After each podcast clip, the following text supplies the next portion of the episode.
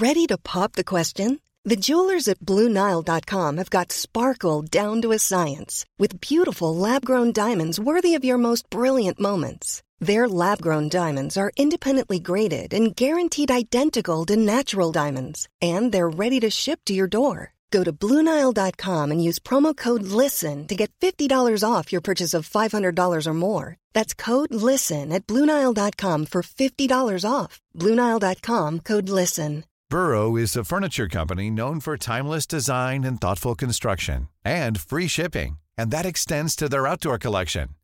Their outdoor furniture is built to withstand the elements, featuring rust proof stainless steel hardware, weather ready teak, and quick dry foam cushions. For Memorial Day, get 15% off your Burrow purchase at burrow.com slash ACAST and up to 25% off outdoor. That's up to 25% off outdoor furniture at burrow.com slash ACAST. Hola, ¿qué tal? Bienvenidos a Universo Premier League. Os saluda desde Londres Álvaro Romeo. Antes de entrar a saco con el cierre del mercado y con más asuntos de interés eh, relacionados con el fútbol inglés, me vais a permitir un inciso.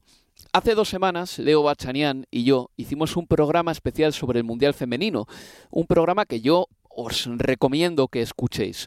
Simplemente tenéis que ir a la plataforma donde escucháis habitualmente Universo Premier, en la que seguramente estéis ahora, de hecho, y mover con el dedo o con el cursor la pantalla hasta los programas de la semana pasada y ahí saldrá. Era un programa de puro fútbol. ¿Cuál fue la estrella del torneo? El once ideal, el análisis de la final.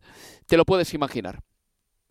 Dos semanas después, el fútbol femenino es noticia por el piquito, el besito del presidente de la Federación Española de Fútbol, Luis Rubiales, a la jugadora Jenny Hermoso en la entrega de medallas. El fútbol femenino es noticia también por el posterior comunicado de la Federación en el que se inventaban unas palabras de Jenny quitándole hierro al asunto. Y luego todo quedó coronado con esa esperpéntica comparecencia de Luis Rubiales ante la Asamblea de la Federación. Luis Rubiales es un hombre que no ha dimitido, pero que está ahora mismo inhabilitado por la FIFA y que ya ha visto cómo los asambleístas de la Federación le han retirado su apoyo. Le han retirado el apoyo tarde, cuando ya era fácil, pero se lo han quitado. Y bueno, incluso quitando de la ecuación la comparecencia de Rubiales del viernes, incluso aunque eso no hubiese pasado nunca, creo que la actitud de este hombre durante la celebración del domingo y las horas posteriores a la final le incapacitan para representar al fútbol español. Yo solamente, y antes de entrar con la Premier League, que no os quiero quitar más tiempo, mm, solamente pido un poco de seriedad. No que nos pongamos solemnes, eh, ni que esto sea como una Eucaristía de posguerra, pero por favor, mandar cámaras a la iglesia donde se escondía la madre de Luis Rubiales, una mujer de más de 70 años que se puso en huelga de hambre por lo que le estaban haciendo a su hijo, ¿qué bien hace? ¿Qué bien hace mandar esas cámaras allí? ¿Qué interés informativo tiene eso? Se están sobrepasando muchísimos límites y como además el siglo XXI alumbra y da trabajo a todo tipo de personajes, muchos de ellos en la sombra, eh, como es una época en la que se busca la derrota por cao del enemigo, a quien antes se le llamaba rival, luego se le llamó adversario, y ahora hemos llegado a un punto en el que se le trata como a un enemigo, pues es tiempo para esos atrincherados que van vertiendo veneno en cuanto atisban la ocasión, y es cuando emergen los intoxicadores profesionales, que no tienen ningún interés en que a ti te vaya mejor, ninguno. Pasó con las mentiras antes del Brexit, pasa cuando esta gente emerge antes de unas elecciones para esparcer por las redes sociales todo tipo de embustes, de mentiras, de mensajes eh, que no hacen ningún bien. Y los últimos intoxicadores profesionales han filtrado un vídeo de Jenny Hermoso durante las celebraciones de España, justo después de recibir el piquito de Rubiales. ¿Qué pasa? ¿Cuál es la culpa de Jenny Hermoso? Que se estaba riendo. Su pecado era reírse. Su pecado era quitar hierro en el contexto de una celebración a un hecho inaceptable. Se estaba riendo el día en el que había ganado su primer mundial y en el que seguramente tenía un montón de emociones encontradas dentro de su cabeza. Y esos intoxicadores profesionales empiezan a insinuar, si no a afirmar con contundencia, una lógica endemoniada, pérfida. Jenny sonreía, luego es cómplice. Jenny no estaba compungida, por lo tanto no fue para tanto. ¿Qué tipo de lógica es esa? Como si la víctima solamente pudiese estar de luto y si no está de luto, entonces no es víctima. Salvando las distancias, es como esa concepción pueblerina que dice que si la viuda no llora en el funeral del difunto marido, no es una persona de fiar. Si a estas alturas de la película vamos a medir a una agredida por su reacción posterior y no por el asalto en sí, por si se ríe o no horas después y no por el hecho en sí, mal vamos. Pero bueno, esto es todo. Solamente quería compartir con vosotros mi opinión antes de ir con Universo Premier League. Arrancamos.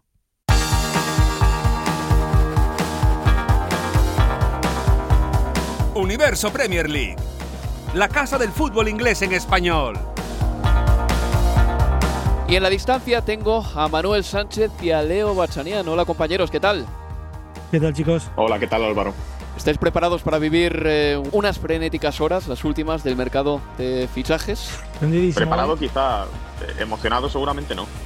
Emocionado no, pero está viendo cosas, ¿eh? de todas maneras. Eh, lo de Ansu Fati al Brighton Hove Albion era algo que hace tres días no nos esperábamos, Manuel, para nada. No, la verdad es que bueno, es un, fichaje eh, muy sorprendente porque va a llegar a un equipo que en principio le va a ir bien, va a, jugar competición europea, un equipo con un fútbol bonito, un buen sitio para renacer, que en principio es lo que entendemos que quiere hacer Ansu Fati. Que le estás viendo tú mucho en el Barcelona, ¿no? Por lo que me has contado, Ansu Fati. Sí, yo que soy un fiel seguidor de la Liga Española, ya sabes que no me pierdo un partido ni del Barcelona ni del el Sevilla ni del resto de equipos de la Liga Española. A ver qué tal Ansu, ¿eh? porque en su última temporada en el Barcelona, para mí Ansu Fati ha sido uno de los tipos que más mala suerte ha tenido del fútbol español en los últimos años. Eh, algo comparable a lo que le pasó a Gese, aunque tengo la sensación de que Ansu tiene más ganas de ser profesional que Gese, desde luego a estas alturas de su carrera. Eh, Ansu se lesionó de la rodilla, tuvieron que intervenirla hasta tres o cuatro veces para eh, subsanar errores en la primera de todas las operaciones. Luego volvió, tuvo una rotura en el bíceps femoral decidió optar por un tratamiento conservador para sanarse del bíceps femoral cuando muchos le recomendaban que pasase por el quirófano otra vez más, pero Ansu Fati le tiene pavor al quirófano. El año pasado en el Barcelona terminó marcando 10 goles entre todas las competiciones, pero se le notaba que le faltan 40 metros, que es un jugador que tiene 20 metros de punta de velocidad ahora, que es un futbolista que no está para presionar arriba a tope y luego definir con claridad o con todavía un poquito de eh, fuelle. Se nota que todo eso le falta aún, que igual se ha convertido en un futbolista más propio ya para jugar de nueve que en la banda haciendo grandes esfuerzos. Pero al mismo tiempo, Leo, eh, se dice en España y se dice en Inglaterra que si hay un entrenador que te puede resucitar y devolver para la causa del fútbol, ese puede ser de Cherby en un equipo como el Brighton. Sí, sin duda, yo creo que esa habrá sido la zanahoria para, para Ansu Fati a la hora de, de, quizás decidir de, si tenía que ir a préstamo a algún lado, que ese sitio sea el Brighton y de la mano de, de, Roberto de Chervi. Yo tengo que reconocer que cuando eh, primero escuché ayer por la noche la posibilidad de Ansu al Brighton y se lo daba ya casi como cerrado, yo cuando pienso en Ansu y, y el subidón que me vino, digo, wow, qué posible fichajazo, aunque sea por apenas un año y a préstamo para el Brighton, es porque pienso en el Ansu Fati que irrumpió bajo el padrinazgo de, Messi. Y claro, después, cuando uno repasa lo que vos recién hacías respecto de, de lo que han sido el sufrimiento de Ansu en términos de lesiones en los dos últimos dos años, bueno, quizás es otro futbolista, pero no deja de ser realmente ilusionante si es que, si es que se concreta. Eh, mira, para que entendáis un poco lo que podía haber sido este chaval, y quién sabe, eh, que igual lo es. Todavía tiene 20 años, todavía tiene 20, que creo que eso es muy importante también. Nació en 2002, cumplirá 21 eh, dentro de, de unas semanas. Es un futbolista que cuando debuta con España en septiembre de 2020, rompe el partido, creo que fue contra Ucrania, él solito, en los primeros 10 minutos, con una carrera de 35-40 metros. Esas que os digo que yo creo que Ansu ya, o en este momento todavía no puede hacer. Rompe el partido él solo. Luis Enrique cuenta en su Twitch, eh, un par de años después, que cuando vieron eso en directo dijeron, pero ¿qué es esto? ¿Qué escándalo? Hablo de septiembre de 2020. Creo que es en septiembre o en octubre de 2020 cuando Ansu se rompe la rodilla y a partir de entonces empieza el descenso a los infiernos. Pero tanta estima le tenía, por ejemplo, el propio Luis Enrique, que cuando eliminan a España en la Eurocopa de 2020, que se jugó en 2021, contra Italia, en la rueda de prensa posterior a ese partido, de semifinales, Luis Enrique se refiere a Ansu Fati, un jugador que ni siquiera ni siquiera había estado en esa convocatoria. Quiero decir, esa es la estima que se le tenía, pero el Ansu de antes no es el Ansu de ahora, quién sabe. Eh? Igual el Brighton puede recuperar pues esa proyección que parecía apuntar, pero Antes de ir con los fichajes, que van a ocupar gran parte de este programa, tengo que recordar que entre la jornada 3 y la 4 de la Premier League, pues han metido la Carabao Cup y se ha jugado la segunda ronda de la Carabao Cup, una competición en la que juegan todos los clubes de la League 2 los de la League One, los de la Championship y los de la Premier. Pero los equipos ingleses que juegan en Europa, que son ocho en total, no entrarán hasta la tercera ronda, que se disputará en la semana que empieza el 25 de septiembre. Al eh, estilo NBA, este año la Carabao Cup ha estado dividida en dos bloques, el bloque norte y el bloque sur. Y en la tercera ronda ya eh, no se jugará con em, esos dos bloques. Eh, de hecho, eh, hay partidos muy interesantes y algunos de ellos entre equipos bueno, pues que no, no, no, están cerca geográficamente. En la tercera ronda hay partidazos como el Chelsea-Brighton, el Brentford-Arsenal, el Liverpool-Leicester y el Newcastle-Manchester City. No estará el Tottenham en la tercera ronda porque fue eliminado por el Fulham en penaltis. Escuchamos a Hans Postecoglou después de esta eliminación. don't regret anything in life, mate. You know, life's too short for regrets. You know, sometimes it doesn't always work out, but no, I don't regret anything, mate. Um, you know, we still very early in the season, and um, you know, from my perspective, the guys who played tonight have been working hard at training. You know, we this early part of the season, you know, the guys aren't ready either for you know, some of our players for, for three games in a week. Um, they could probably get through it, but I see no, no reason to risk them here. And um, I thought it was a good exercise for us just to find out some of the other guys. They're all Tottenham players, and we've got to know what we've got moving forward. Evidentemente, Leo Manuel no es la Carabao el termómetro que mide un equipo, pero sí que es verdad que es un eh, pequeño revés, vamos a decirlo así. Eh, caer en el estadio del Fulham, que no será fácil, evidentemente, pero caer de esta manera en penaltis. Yo estuve allí, estuve en Craven Cottage el, el martes para ver este partido y a mí me sorprendió desde el principio la alineación del Tottenham porque salió con muchos suplentes, dejó a muchos titulares en el banquillo y esto, pues si eres el Manchester United, si eres el Chelsea, el Manchester City, el Liverpool, te lo puedo comprar.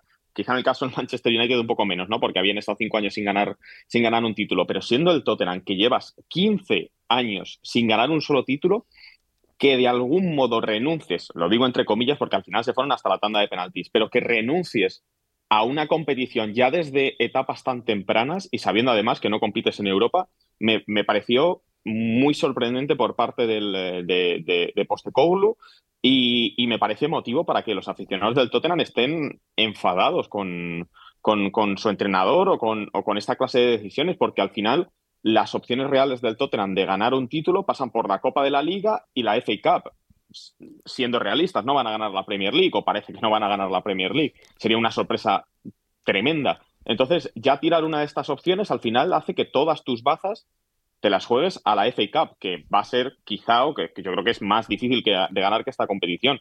Entonces a mí me sorprendió mucho el planteamiento del, Tottenham, como digo, con, tantos jugadores suplentes para, un encuentro contra el Fulham, que no era fácil porque era en Craven pero que aún así creo que tenías bastantes posibilidades de ganar. De hecho, por número de aficionados, mm, tampoco te creas que el Fulham eh, estaba muy por encima del, del Tottenham, que tenía toda la grada sur para ellos y había bastantes huecos, de hecho, en la parte de aficionados del Fulham, no solo en la, en la tribuna del, Río, que aún no está abierta completamente, sino en el resto de, en el resto de, tribunas. Leo, pero ¿cuál es la combinación ganadora en estos casos? Eh, ¿Rotar, no rotar? Es que me da la sensación de que muchas veces también eh, valoramos si ha sido una buena idea o una mala idea rotar en función del resultado final. El año pasado Stellini, creo recordar, cuando le echan de la Carabao, dejó fuera del eh, equipo a Harry Kane y se le criticó por eso. ¿Fue así? Sí, a ver, fueron nueve cambios que, presentó Postecolo en, en Craven Cottage y yo a lo de que Manu le ponía comillas de, tirar la, la, Carabao Cup se la sacaría. Yo creo que definitivamente tiró la, la Carabao Cup eh, y, y, yo creo que por un lado es la sensación, a ver, Álvaro, de una oportunidad perdida para un equipo que en los últimos 15 años vive añorando la posibilidad de, de una vuelta olímpica y cuando venís, y está bien que traigas el ejemplo o el dato de, de Stellini y la FA Cup y la eliminación ante Sheffield United por 1 a 0 en cuartos de final cuando estabas a un partido nada más, a 90 minutos de llegar a Wembley a semifinales de la FA Cup y en ese momento también el, el Tottenham o en su caso el entrenador que allí estaba, el italiano Stellini tras la salida de Conte decidieron que era mejor preservar futbolistas para, para la Premier y se vivió de muy mala manera eso en el norte de, de Londres. Entonces con ese antecedente tan cercano también yo creía o esperaba quizás que iba a haber eh, otra consideración en, eh, en, esta, en esta mm, Copa de la Liga, teniendo en cuenta la cuestión de que era uno de los únicos dos trofeos con los que el Tottenham podía pensar de finalmente romper el maleficio de estos, de estos 15 años. Y el segundo que le queda no lo jugará hasta recién eh, enero del año que viene. También hay, otra realidad, y eso sí lo entiendo de parte de Postecoglou, eh, de un entrenador que repite desde hace semanas que tiene demasiados jugadores eh, en el plantel. Y aquellos con los que pudiera tener alguna duda, la única manera de quitársela era, era viéndolos, era que jugaran esos futbolistas, porque a un día del cierre del libro de pases hay una gran incertidumbre en cuanto al futuro de varios jugadores, como Hugo Lloris, eh, Eric Dyer, Davidson Sánchez, Reguilón, Endombele, Hogber, Harvey White. Bueno, de todos ellos, Sánchez y Hogber fueron titulares. Bueno, de hecho, Davidson Sánchez cerró el penal que a la poste le cuesta el pase al Tottenham, pero ninguno eh, logró, creo, con su performance cambiar quizás la percepción del entrenador, mientras que Lloris, Tanganga, Reguilón, Dyer, Endombele, no solo que no estuvieron en Craven sino que ni siquiera fueron al banco en ninguno de los partidos de, de esta temporada. O sea, básicamente lo que te queda ahora es un plantel, un plantel muy grande, que ya lo venía planteando el entrenador, pero con menos minutos todavía para repartir porque no hay competencia europea y solo queda la FK a partir de enero. Y además, unas reglas que dicen de manera muy clara que la plantilla no puede superar los 25 futbolistas y que no pueden haber más de 17 jugadores que no sean formados en el club, con lo mm. cual yo creo que el martes a la noche el panorama no, no era de, del todo feliz o no habrá sido del todo feliz en, en, el Tottenham, Álvaro. Eh, luego hablaremos de excedente de jugadores cuando hablemos del Chelsea en concreto, porque tengo unos datos que me alucinan, pero sí, creo que el análisis que ambos habéis hecho es eh, absolutamente válido y que mm, evidentemente todo lo que sean buenas noticias eh, para el Tottenham van a venir muy bien, porque el año pasado terminamos de aquella manera y bueno, eh, ha sido pues un ligero varapalo eh, al inicio de temporada lo que le ha pasado a los Spurs cayendo en casa del Fulham. Evidentemente es un marrón también que te toque un equipo de Premier League en la segunda ronda de la competición, pero hay que estar mm, preparado para todo. A ver, ha habido muchos partidos en esta segunda ronda. Yo os pido, por favor, que me destaquéis eh, o que me rescatéis eh, o desenterréis algún detalle que se haya quedado con vosotros, porque creo que hay tres o cuatro cosas muy interesantes aquí. La, dominancia de los equipos de la Premier League. Al final hubo, hubo pleno el martes que pasaron todos los equipos de Premier, a excepción obviamente del Tottenham, que tenía que caer uno de los dos contra el Fulham, le costó a algunos equipos, como el Palace, que tuvo que remontar un 2-0. El Brentford pasó en penaltis, de hecho su rival los falló absolutamente todos los penaltis. Eh, pasó incluso también el, el, Luton, el Luton Town. Y el miércoles, el único que cayó fue el Sheffield United contra, contra el Lincoln, de forma sorprendente. Bueno, no sé si de forma positiva también para el, para el Sheffield United, que va a poder centrarse en la Premier, en esa posible salvación, pero es que el resto de equipos de Premier, también cayó, es verdad, el Nottingham Forest, pero porque juega contra el Burnley, el resto de equipos Premier ganaron todos sus partidos y, pasaron de ronda. No sé si nos sirve o no, obviamente es una muestra muy pequeña los partidos que se han jugado, pero bueno, nos sirve para ver el escalón que hay entre la, Premier y, el resto de divisiones en Inglaterra. De hecho, yo creo, Leo Manuel, que el último equipo que no fue de Premier en eh, llegar hasta una final de la Carabao fue el Bradford City cuando jugó contra el Swansea en el año 2013. Hablo de memoria, pero estoy casi convencido de que el último equipo que no era de Premier, que llegó a la final, eh, llegó ya hace 10 años. Pero estabas eh, con la palabra en la boca, Leo. No, sí iba a decir que a ver, tenía tres momentitos anotados de lo que fue este martes y miércoles de, Copa de la Liga. Bueno, uno era el que ya repasamos y que tenía que ver con, con, con el Tottenham y esto de, tirar, por lo menos en mi concepción, la, la competencia. El otro era el triunfo de, del Everton, que lo termina dando vuelta a los últimos 15 minutos, pero otra muestra más de lo bajo, de lo bajo, bajísimo que está, que está el conjunto de, de John Dutch ayer jugando ante el Doncaster Rover, pero en ese partido el gol del empate lo marca Beto, que llegó del, del Udinese. Y me quedaba con lo del Everton y con lo de Beto porque me sorprendía que en los días previos a la llegada de, de Beto, Doblofeu, Gerardo Doblofeu se mostrara, yo por lo menos no, no sé, no, no lo tenía como, que su pasado en el Everton a título personal haya dejado tan buenos recuerdos, porque todo lo que se encargó de decirle a Beto, según sus propias palabras, fueron cosas grandiosas de parte de, del conjunto de, de, Liverpool, así que por eso me quedaba con, con, lo de, con lo del Everton, que aún ganando me parece que está a las claras que se viene una temporada durísima de cara a permanecer en, en la Premier. Y el último eh, detallecito o equipo que me, que me quedaba bien en el tintero es el Leeds. Porque, a ver, cayó por penales ante el Salford de, la League Two.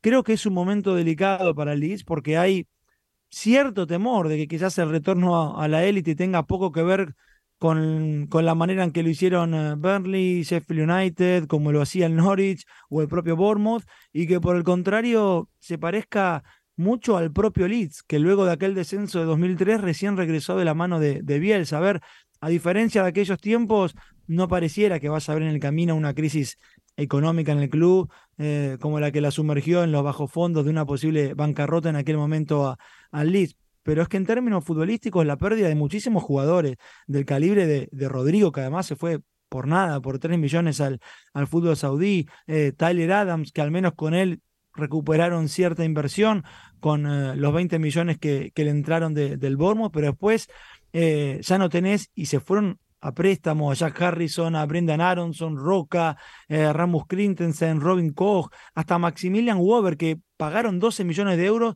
hace nada, ocho meses, en enero de este año, y salieron todos a préstamo por estas cláusulas de que, que tienen los futbolistas, de que en caso del descenso o, o los clubes le reducen el salario o le, y justamente a reducir el salario le permiten una salida mucho más fácil y está, creo yo, en una situación complicada y hacer esta eliminación eh, sorprendente ante un equipo de, la League Two. Un equipo que no ha tenido que, mm, digamos, que tirar una granada hacia atrás y desmantelar su plantilla al completo ha sido el, el Leicester City, perdón, que estaba viendo el otro día el equipo que tenían y es verdad que, por ejemplo, Timothy Castain ya se ha ido esta semana, pero ahí siguen Bardi, que marcó un gol, en Didi, Westergaard, Pereira, hmm. Butfaes, Albrighton, eh, el propio Desbury Hall, Choudhury, es decir, que por lo menos han, han conseguido mantener un poquito esa, esa, plantilla que tenían en Premier. Una cosita respecto al Everton, y ya pasamos página y seguimos hablando de fichajes, pero el Everton ayer estuvo 35 minutos por detrás en el marcador, que si sumamos a ello el tiempo de descanso serían unos 50 minutos, casi una hora, por detrás en el marcador en su partido de Carabao Cup, con cero puntos en Premier, sin haber marcado todavía en ese momento ningún gol esta temporada. No sé si Sondage estuvo en la cuerda floja durante esos 35, 45, 50 minutos, porque es mucho tiempo para plantearte muy seriamente qué hacer con el entrenador. Y esto lo digo porque seguro que el dueño, cuando vio que su Everton estaba perdiendo por 1-0 frente al Doncaster Rovers, diría, ¿pero qué es esto? Sí, la situación es muy complicada. Han tenido la fortuna de que, bueno, de que ha llegado por fin un delantero que pueda mm, suplir a Maupai y a, y a Calvert Lewin, que sabemos que, bueno, sobre todo este último tiene muchos problemas con las lesiones y en el otro no se puede confiar de cara a gol y ha caído de pie porque es que llegó hace apenas dos, tres días y ya, y ya jugó contra, contra el Doncaster y marcó. Eh, no lo sé, no lo sé. Lo hablábamos el otro día durante la retransmisión del partido que al final la estancia de Sondage es casi circunstancial por haber salvado al equipo y hay clubes que son capaces de cuando llega ese verano que has contratado a un entrenador de emergencia, te ha salvado y dices, bueno, hay clubes que son capaces de tomar la vía del decir, muy bien, nos ha salvado, pero nos, nuestro proyecto a futuro, a medio plazo, es otro, entonces, gracias por salvarnos y adiós. Y hay clubes que mm, les cuesta dar ese paso y reinciden y quieren continuar con ese entrenador, aunque quizá para una temporada completa no sea la mejor opción. Y lo que hemos visto en las tres primeras jornadas de Premier es para dejar a Sondage en la cuerda floja, no sé si lo suficiente para echarle, igual que no sé si es suficiente como para pensar, porque este ya es el problema, ¿no? Ganas al Doncaster y entonces sí te vale Sondage. Yo creo que entonces no, o sea que tus aspiraciones o tus metas y tu estrategia debe ir más allá de que la diferencia entre echar a Sondage o no sea ganar al, al Doncaster. Pero es un equipo que ha pegado tumbos el Everton, ¿eh? porque hemos pasado de Ancelotti a Benítez, a Frank Lampard, a Sondage. Eh, seguro que me dejo alguno por el camino, segurísimo. No tienen mucho que Marco ver. Silva. Marco Silva, ahí está. No tienen prácticamente nada que ver esos entrenadores. Eh, yo creo que Puede ser también porque el Everton tiene problemas financieros en este momento y echar a Sondage eh, quizá económicamente no le sea muy viable o no le sea muy interesante en este momento. Pero también estaba la vía del Bournemouth, que tenía Gary O'Neill, que les salvó y en verano dijo, mira, ¿sabes qué? Gracias por salvarnos, pero queremos un entrenador que juegue de una manera distinta y se trajeron a Andoni Iraola, que por cierto, el Bournemouth ganó y quiero rescatar un detalle de ese partido, para mí muy importante, ¿eh? y el detalle bonito de la jornada. De hecho, si Este es seguramente el momento de oro de este universo Premier League. Y es que marcó David Brooks, el primero Manuel desde su retorno, eh, después de 535 días fuera. Tenemos que recordar que le dieron el alta médica porque tuvo un linfoma de Hopkins en el grado 2, además. Le dieron el alta en mayo de 2022 y no volvió a jugar a fútbol hasta marzo de 2023. Por fin ha marcado un gol, el primero desde su retorno, 745 mm, días sin marcar para él. Yo creo también que esta es una de las noticias y qué difícil es volver al fútbol profesional porque este chico recibió la alta en mayo y tuvo que esperar 10 meses para volver a jugar a fútbol, hasta marzo del año de, de 2023. Sí, y qué buen ejemplo también para todas esas personas que sufren enfermedades de este estilo, porque el linfoma de Hodgkin se lo hemos visto a varios deportistas, el, comentamos a David Brooks, también Carla Suárez, la tenista, sufrió un linfoma de Hodgkin y fue capaz de volver a, competir y ganar partidos y, estar ahí y, sentirse profesional. Entonces yo creo que, aparte de obviamente de la buena noticia que supone que este chico marque un gol y, se haya podido volver a sentir futbolista después de tanto tiempo, es también el buen mensaje que mandan a toda esa gente que seguramente que lo esté pasando mal con una, con una enfermedad parecida en un hospital o que se lo acaben de diagnosticar y que puedan verse reflejados en estos ejemplos que, bueno, que nos, nos alegran esta, esta jornada de, de fútbol. Pues esperemos que el ejemplo de David Brooks pueda inspirar a mucha gente que lo está pasando mal con uh, alguna enfermedad dura. Una pausa y seguimos en Universo Premier League. Universo Premier League, la casa del fútbol inglés en español.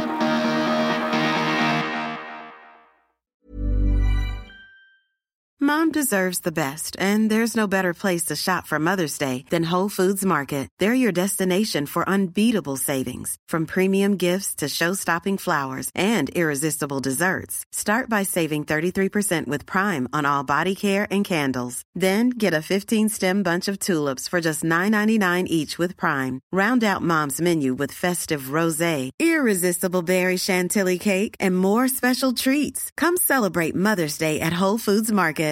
Ready to pop the question? The jewelers at BlueNile.com have got sparkle down to a science with beautiful lab-grown diamonds worthy of your most brilliant moments. Their lab-grown diamonds are independently graded and guaranteed identical to natural diamonds, and they're ready to ship to your door. Go to Bluenile.com and use promo code LISTEN to get $50 off your purchase of $500 or more. That's code LISTEN at Bluenile.com for $50 off. Bluenile.com code LISTEN. Mom deserves the best, and there's no better place to shop for Mother's Day than Whole Foods Market. They're your destination for unbeatable savings, from premium gifts to show-stopping flowers and irresistible desserts. Start by saving 33% with Prime on all body care and candles. Then get a 15-stem bunch of tulips for just $9.99 each with Prime. Round out Mom's menu with festive rosé, irresistible berry chantilly cake, and more special treats. Come celebrate Mother's Day at Whole Foods Market.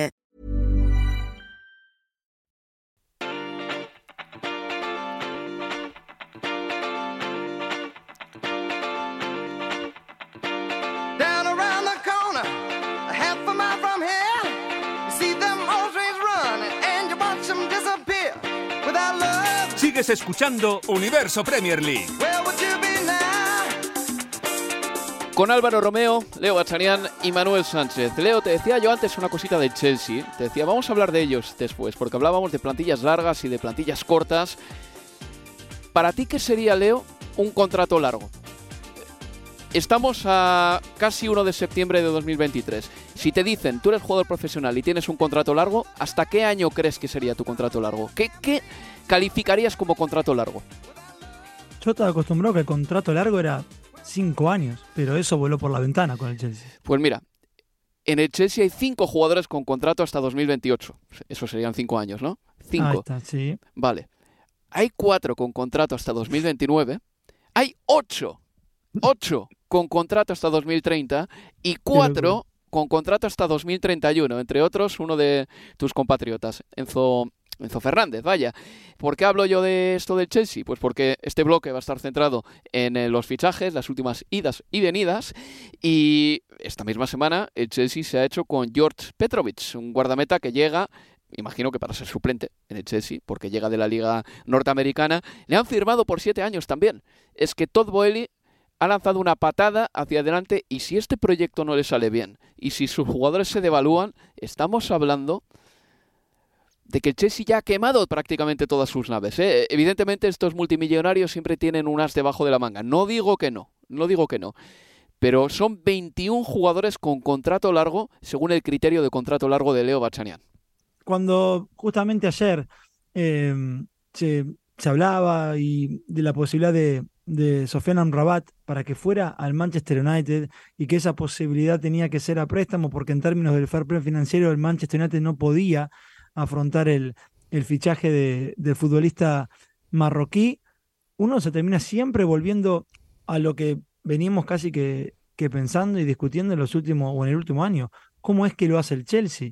Más allá de esta ingeniería de contratos que vos recién eh, marcabas con futbolistas eh, atados hasta el año de 2000, 2031, está más que claro que la política es la de la de comprar futbolistas eh, jóvenes que tengan posibilidad de, reventa y en el camino, además de extender sus contratos para amortizar la inversión eh, de esos pases, es en el camino también ir vendiendo canteranos que sabemos, entendemos en los libros contables, eh, si bien ingresan de un solo de, un solo tirón, no se puede prorratear en, en en años subsiguientes el ingreso por, por la venta de, un futbolista canterano sí ingresa como ganancia absoluta.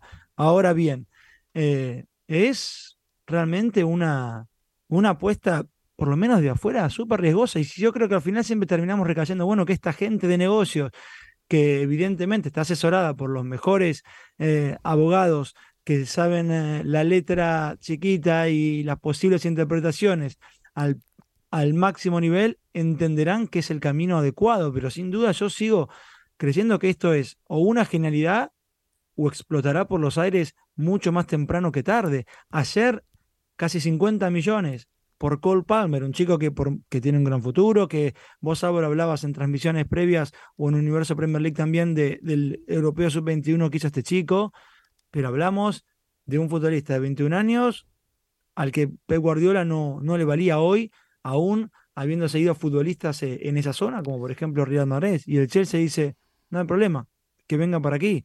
Este, entonces, eh, eh, no solo ya la cuestión financiera, sino también la cuestión de, de, este plantel que hoy puede parecer en números que está más o menos manejable para Pochettino, pero porque tiene muchísimos también futbolistas lesionados.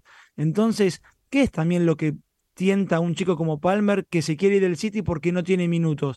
¿Qué es lo que lo lleva a pensar que en el Chelsea sí los va a tener cuando mira ese plantel y no hay lugar para todos en el vestuario?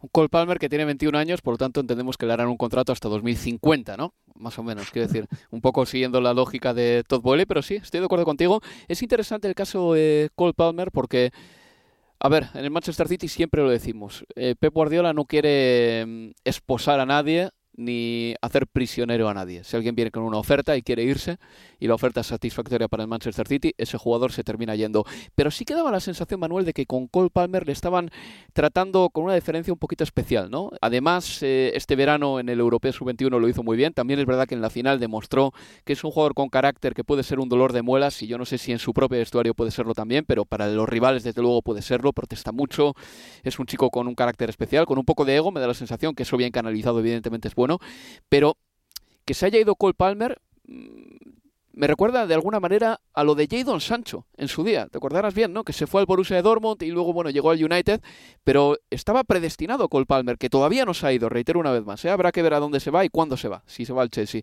Pero parecía que estaba predestinado para más cosas en el City. Viendo además el papel que había tomado en estos primeros compases de la temporada, con minutos, con protagonismo, eh, la decisión y sabiendo también, claro, la, baja de Kevin De Bruyne para cuatro meses, la decisión de dejarle marchar es sorprendente, pero más que incidir en que se vaya a ir, en la forma en la que se va a ir, a mí mm, me, costaba mucho creerme esas declaraciones de Pep Guardiola después de ganar la Supercopa de Europa al Sevilla, diciendo que si se va, se va, o se queda o se marcha como, como, como, jugador vendido. Que cuando estamos hablando pues, de un futbolista de 28, 30 años, 25, lo puedo entender, que, le estés dando esa clase de ultimátum, pero cuando es un futbolista que está apenas sacando la cabeza de las categorías inferiores del City y que está disputando, por así decirlo, sus primeros minutos, porque sus primeros partidos, está por fin teniendo protagonismo en el primer equipo, que, no le des ni siquiera la opción de decir, oye, vete un año cedido, vete un año cedido al Brighton, vete un año cedido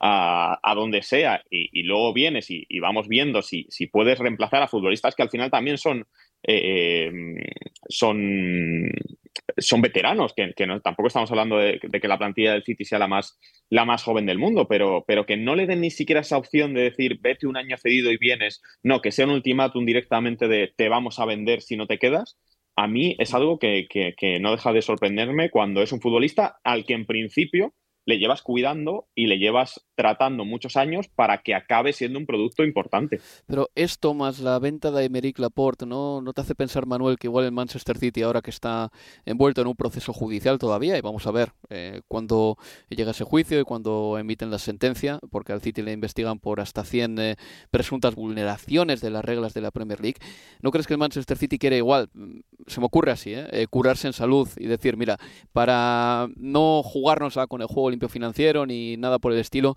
a partir de ahora, como este verano han invertido bastante, parece que no, pero han invertido, vamos a asegurarnos de recuperar el dinero por algún sitio rápido. Sí, pero al mismo tiempo, si lo piensas, una de las posibles sanciones, por ejemplo, además de no jugar en Europa, imagínate que le sancionan con no poder fichar futbolistas. Al final estás perdiendo un futbolista de 21 años, que para esa clase de, situaciones te puede, te puede beneficiar. Al final la venta de Laporte creo que era lógica, porque llevaba un año, un año y medio prácticamente fuera de la dinámica del, del City, vienen de, Arabia Saudí, te ofrecen un, un, pastizal por él, pues adiós, lo comprendo perfectamente, pero con un futbolista tan joven y que en principio tenía proyecciones de, jugar en el primer equipo y de hecho del que todo el mundo habla muy bien de él, porque, porque Kyle Walker me acuerdo que, le, la, alabó muchísimo después de, mm, después de ganar la Supercopa Europa, también incidiendo un poquito en lo que dices de Diego, porque dijo algo así como tiene que mantener los pies en la tierra, que eso es muy, muy importante. Y no sé si a lo mejor es ahí donde nace esa fricción con Guardiola y por eso Guardiola le pone el ultimátum encima de la mesa, le dices, no, si te vas, te vas, no, no nos vamos a andar con medias tintas. Hmm. Eh, puede surgir de ahí, no lo sé. Eh, al final es verdad que, el City tiene que jugar con muchas cosas a la vez, tiene que hacer muchos malabares con esas posibles sanciones que están en el horizonte, pero aún así a mí no, no deja de sorprenderme que, estén tan dispuestos a, a deshacerse de un jugador como Cole Palmer y a vendérselo a un, a un rival en el fútbol inglés, como sería en este caso el Chelsea. Nos vamos a quedar en el Manchester City porque, a ver, eh, ya está en el equipo Doku del GAN, también eh, está, parece, al caer Mateus Nunes por 53 millones. Menudo cambio, Leo, en eh, la sala de máquinas del Manchester City. Acuérdate de ese centro de campo con Rodrigo, Gundogan y Kevin De Bruyne. es muy probable que a partir de ahora sea hasta que se recupere Kevin De Bruyne, Rodri, Kovacic y Mateus Nunes. Mm, el reto de modificar la sala de máquinas del Manchester City es un reto grande, porque Pep lo tiene que hacer a mitad de temporada. Yo no creo que Kovacic vaya a ser mejor que Gundogan, desde luego aporta cosas distintas, ni que Nunes vaya a ser mejor que Kevin De Bruyne, pero hay que trabajar, hay que trabajar, Leo, y hay que hacer que esa maquinaria funcione una vez más. La primera temporada con Pep tenemos que recordar que no es fácil para todos. Marez, eh, Rodri, Ferran Torres, Grilis sufrieron. Y esta es la primera temporada con Pep para Kovacic y Mateus Lunes que puede ser que empiecen a, jugar de inicio ya mismo, ¿eh? en cuanto fichen a Mateus Lunes, después del parón por fútbol de selecciones, por ejemplo.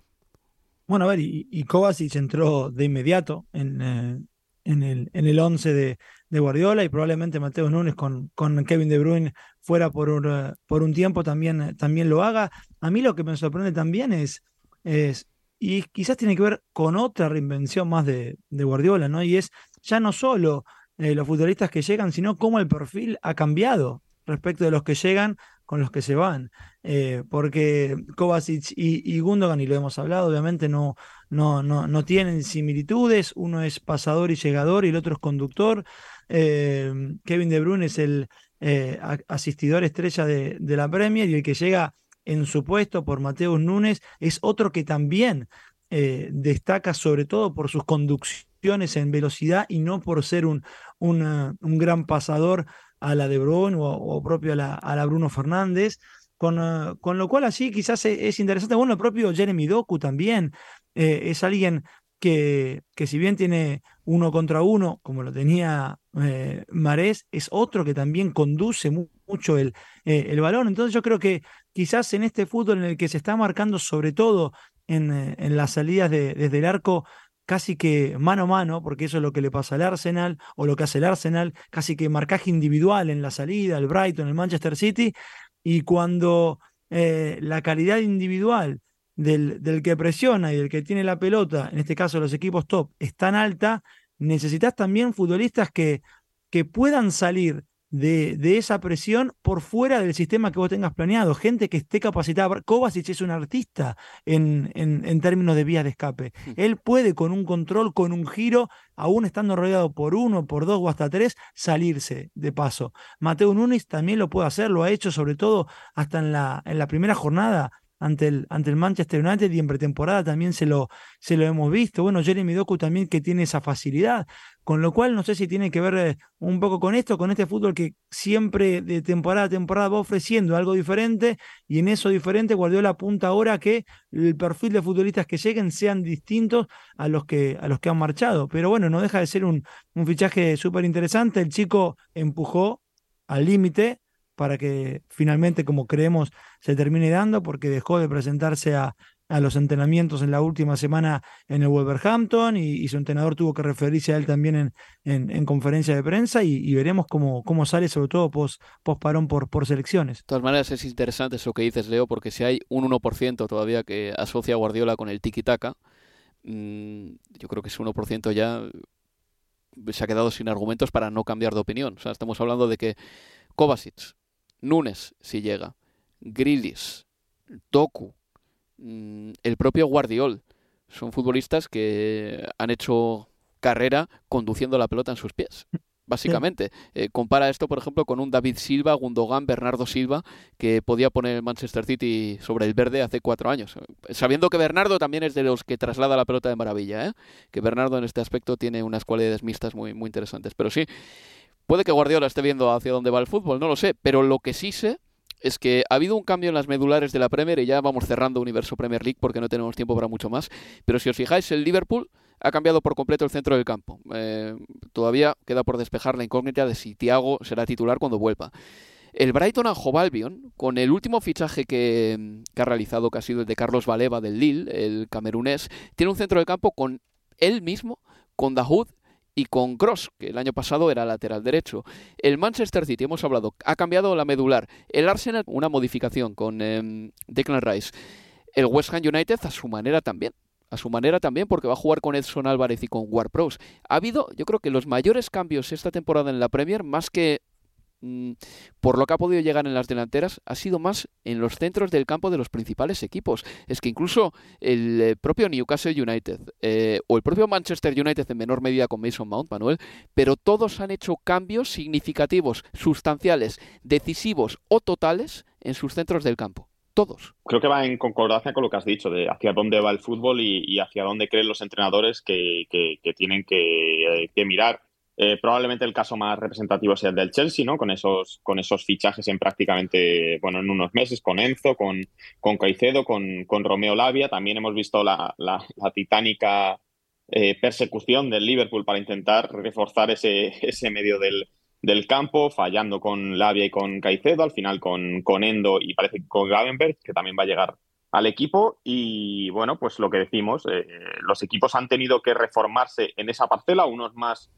otros menos, porque por ejemplo es verdad que el caso del Manchester United pues lo tenían todo bastante atado con, con un futbolista como Casemiro que aún te va a dar varios años buenos, eh, Christian Eriksen que también, bueno, eh, aunque sale y entra más del equipo, pues yo creo que un par de añitos todavía le puede dar al centro del campo del Manchester United.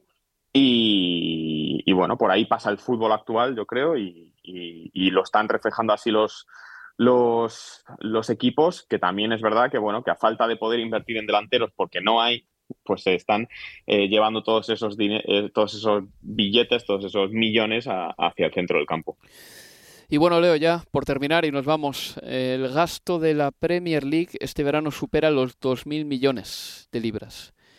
¿Te acuerdas que hace tres o cuatro años hablábamos, eh, cuando en el verano de 2020 hubo una grandísima inversión, decíamos, Ahora que no hay un duro con la pandemia, que algunos equipos incluso han tenido la desfachatez de, de pedir un rescate público al Estado, ahora que no hay un duro en 2020, los equipos han invertido muchísimo y decíamos, puede que se hayan pegado el último gran verano, la última cena, vamos a decirlo así, en 2020 ¿eh? decíamos esto, la última cena a la espera de saber cuánto dinero van a tener en dos o tres años y cómo se va a salir de esta pandemia y cómo van a quedar las finanzas de cada equipo después de, después de la pandemia. Bien, todas esas previsiones que venían por lo menos de mi parte, y creo que tú también hablabas de este tema conmigo, han saltado por los aires, porque es el verano de 2023 y la Premier está efectuando un gasto récord en toda su historia.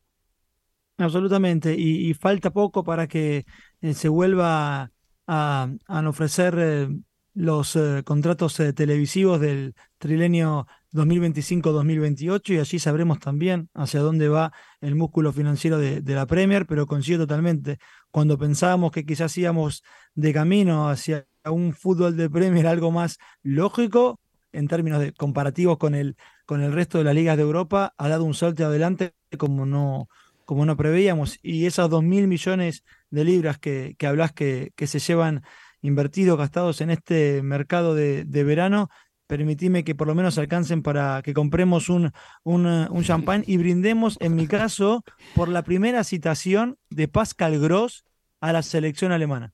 Ah, ya iba siendo hora. Esto imagino que será nuevo, ¿no, Leo? O sea, habrá pasado hace poquito. sí, sí, sí, Fue citado por los amistosos de ahora con Japón y con Francia. La última vez que había representado a Alemania había sido siendo juvenil en la sub-20, su primera convocatoria a la absoluta días después de que se convirtió el sábado ante el West Ham en el goleador histórico del Brighton en Premier League con 27 goles, superando a, Neil, a Glenn Murray. Eh, en relación a todo esto que hemos hablado de los fichajes y del gasto, que luego los clubes no sé exactamente qué les pasa por la cabeza a sus directivos cuando toman decisiones como la que ha tomado el Chelsea esta, mm, esta semana de quitar el subsidio a los autobuses ah, que van desde Londres hasta donde sea que juegue el Chelsea ese fin de semana, que le, el club ponía unas 250.000 libras anuales para que en esos autobuses, en lugar de costar lo que cuesten, les cueste a los aficionados apenas 10 libras. Recordemos que los aficionados luego tienen que pagar pues, la entrada, tienen que pagar, eh, tienen otra serie de desgastos. Bueno, pues el Chelsea,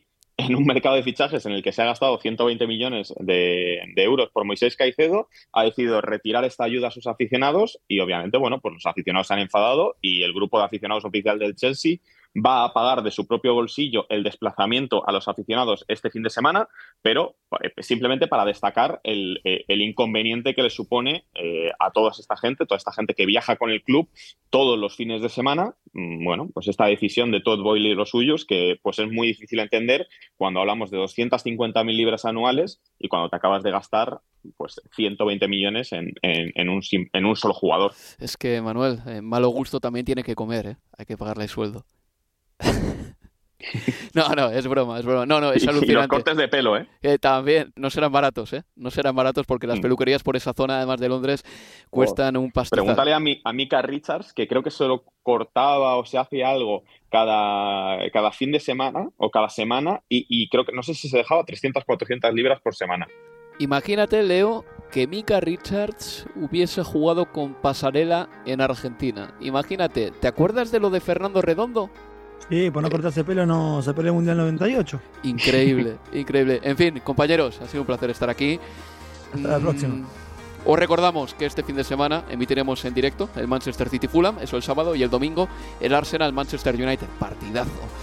Y también os recuerdo que el Luton jugará este viernes su primer partido en casa, en Kenilworth Road, tras acometer una serie de obras para acondicionar el estadio a las exigencias de la Premier League. Será su primer partido en primera división en más de 30 años. Así que seguro, seguro que hay fiesta en eh, la ciudad de Luton. Manuel Leo, muchas gracias por estar aquí. un placer. Un abrazo, chicos. Y se despide de todos vosotros Álvaro Romeo. Adiós, amigos. Adiós.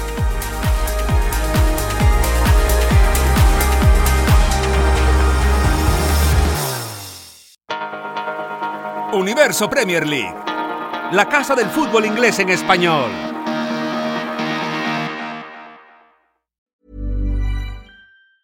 Hey, it's Paige DeSorbo from Giggly Squad. High quality fashion without the price tag. Say hello to Quince. I'm snagging high-end essentials like cozy cashmere sweaters, sleek leather jackets, fine jewelry, and so much more. With Quince being 50 to 80% less than similar brands and they partner with factories that prioritize safe ethical and responsible manufacturing i love that Luxury quality within reach. Go to quince.com slash style to get free shipping and 365 day returns on your next order. Quince.com slash style. Mom deserves the best, and there's no better place to shop for Mother's Day than Whole Foods Market. They're your destination for unbeatable savings, from premium gifts to show-stopping flowers and irresistible desserts. Start by saving 33% with Prime on all body care and candles. Then get a 15-stem bunch of tulips for just $9.99 each with Prime. Round out Mom's menu with festive rosé, irresistible berry chantilly cake, and more special treats. Come celebrate Mother's Day at Whole Foods Market.